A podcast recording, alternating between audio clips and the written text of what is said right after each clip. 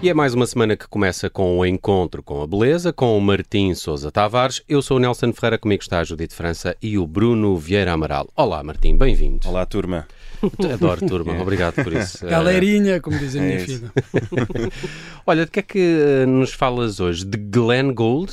É verdade, hoje eh, já, já fizemos aqui um episódio em tempos dedicado ao Glenn Gould, portanto este não vai ser sobre ele, mas ele é o pianista que vamos ouvir esta tarde. Este é um daqueles episódios eh, em que eu estou a ser, como é que eu ia dizer, magnânimo. Porquê? Porque se calhar pouca gente conhece esta música, e isto dá também, justifica o título deste episódio, que é Agradeça-me Depois, porque vou colocar-vos aqui uma música tão bonita no vosso caminho que Vão começar a chorar. Acredito, todos. ah, acredito mesmo que isto vai mudar, não vou dizer a vossa vida, não vou dizer a vossa relação com o vosso filho, etc. Mas vai mudar o vosso dia, porque vão poder recorrer a esta música sempre que precisarem de tomar um banho de imersão de beleza. Agora, que música é esta e como é que eu a descobri? Ah, como muitas das melhores descobertas, esta foi uma descoberta completamente ao calhas. Agarrando nos discos que tinha lá por casa, não faço ideia quem é que os comprou, quem é que os ofereceu. Eram caixas de CDs de música clássica e havia uns que, era, que eram da Sony, que eram assim uma, uma caixa, um coffret. Como é que se dizem? Sim, era um conjunto. É uma É caixa. uma caixa, exatamente. Mas aquilo tinha um nome. Tinha vários lá dentro, tipo Sim, uma um. coleçãozinha. Estou- estou-me a esquecer E, tu- e era de cartão e tu abrias e aquilo era difícil até de abrir e depois lá se separava e vinha um cheirinho característico de CDs que era uma, uma série de, de muitas, muitas peças só de Bach, todas elas tocadas pelo Glenn Gould. Nessa caixa, hum, no quarto CD, estava esta música incrível, que é uma obra em três andamentos, que não é de Bach originalmente, mas que o Bach transcreveu para cravo e que o Glenn Gould, por sua vez, toca no piano. Que peça é esta? Trata-se de um concerto para oboé e cordas, escrito pelo veneziano Alessandro Marcello, que é um contemporâneo de Bach. Portanto, o que acontece é que o concerto é escrito em Veneza, em 1715 ou 1716, e chega à mão de Bach, que na altura vivia em Weimar, na Alemanha. Não se faz ideia quem é que leva o manuscrito, ou se alguém tocou isto ao Bach e ele disse, pá, o que é que era isso e tal. Eh, a verdade é que o Bach tinha esta coisa, que era ele recebia alguns manuscritos, sobretudo de compositores italianos, e dedicava-se a transcrever aquilo para, para teclas, portanto, para ele poder tocar ou no órgão ou no cravo. Fez muito isso com Não é peças plágio? de Vivaldi. Não é plágio. Na altura, isto é um bocadinho antes do copyright, eh, da, da primeira legislação de copyright e de- dessas convenções. Ahm, portanto, isto era, era o que era, pronto. Claro. Aparece lá o, aparece a peça e ele, ele também ele É não. de ganhar apanhar, no É, caso. é, exatamente, ele não publicava isto e não ganhava royalties com a coisa. Era, era mais até uma forma de prestar tributo, quase, Uhum. de dar a conhecer aquela música. é uma boa públicos. desculpa. É o que é, é que se usa diz, normalmente. Sim, exatamente. Não, eu só estava a homenagear. E depois, e depois acontece uma coisa engraçada, que é a versão do bar é a que passa a história. Porque Pois. o Alessandro Marcello, quem é o Alessandro Marcello? Nem, nem o gato Não, é o conhece. avançado do É, calhar. a mim, por acaso tem nome de jogador da bola, sim. Tem, tem. É, agora agora mudou-se para Siracusa, mas marcou uns golos no Cagliari. Ahm, é verdade, ele- o concerto não passa a história na sua versão original, mas sim na transcrição de Bach. Ou seja, acabou por ser a mão de Bach que eh, ajuda a preservar esta música. Claro que depois dá para encontrar o original e dá para fazer uma escuta mais filológica da coisa. No tempo do Bach, a atribuição disto era uma, uma confusão, porque há dois irmãos com o mesmo apelido Marcello, os dois venezianos, o Alessandro e Benedetto. Portanto, durante o século XIX publicava-se isto como sendo do Vivaldi, porque era mais popular, para vender mais. Depois, no início do século XX, achou-se que era o Benedetto, só depois é que se percebeu que era do Alessandro. O que é que isto nos acrescenta? Absolutamente nada. A música em si é lindíssima. Portanto, eu trago aqui esta beleza fora do comum, numa interpretação que eu acho que é a non plus ultra. O tempo para. O Glenn Gould é mestre na lentidão. Vai-se ouvir aquela cantoriazinha dele por trás e ouvi isto mil vezes, acho que os meus ouvintes merecem ouvi-la também uma e depois muitas, muitas mais. Em adolescente, comprei esta partitura, aprendi a tocá-la e, claro, imitava, tentava imitar o estilo do Glenn Gould para efeito eh, ridículo de mim próprio, mas pronto, era um ato de devoção.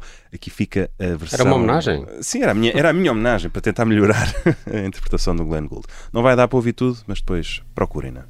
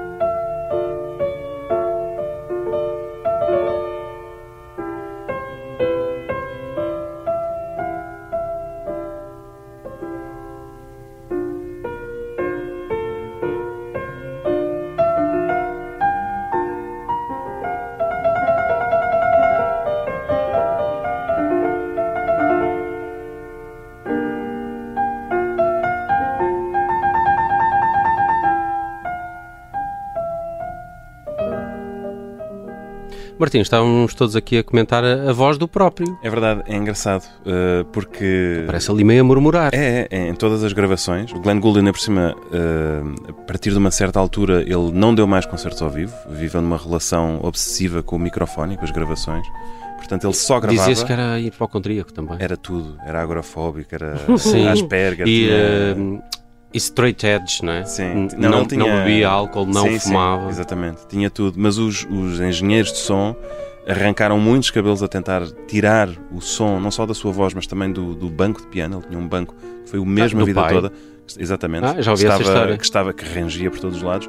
Aliás, já Mas não tinha, já não já não tinha, tinha a forro, almofada já não tinha forro, e ele continuava a Ele tocar sentava-se naquilo. ele sentava-se na estrutura de madeira mesmo.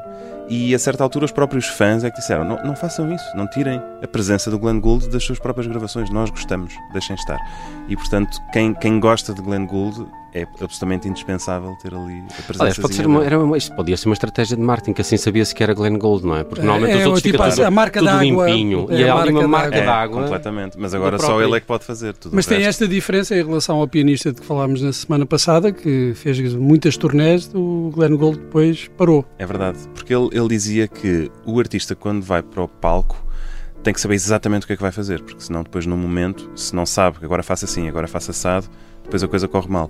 Mas ele dizia: eu, enquanto artista, não posso ter a certeza de nada, portanto, eu prefiro ir para estúdio com 30 versões na minha cabeça, experimentá-las todas e depois ver qual é que naquele dia é, é a que gosto mais. Portanto, há muitos quilómetros de fita de coisas dele que nós nunca conheceremos. Estava aqui a ler uma, uma coisa também que era o Glenn Gould tinha eh, eh, essas. eh, esses- essa atenção ao pormenor até o piano, a posição do piano, Exatamente, ele estava sempre muito abaixo do teclado. e, tinha, e às vezes tinham que se pôr uns blocos de madeira no, Uhum. no piano para, para ele estar à, à altura que ele queria, e, a- e a cadeira também tinha que estar exatamente a 36 eh, centímetros do solo. Aliás, ele tem a Sim. postura das mãos que é exatamente errada É, é, segundo exatamente. aquilo que se aprende, Exatamente. No Havia muitas tocar caricaturas, piano, é? muitas caricaturas dele. mas claramente era um obsessivo. Exatamente. Bem, queria só arrematar isto dizendo eh, que quem quiser ouvir esta música toda, E Procure- encontrar-se com a beleza. exatamente, por favor, eh, procura da seguinte forma: Concerto After Alessandro Marcello. Está no Spotify, em todas as plataformas das nossas vidas. Aí fica a sugestão desta semana do Martim Sousa Tavares. É mais um encontro com a beleza que está sempre disponível em podcast e também tem várias repetições também ao fim de semana e nas madrugadas da Rádio Observador. Até Ah, para a é? semana. É verdade, eu já te digo quais são. Ok?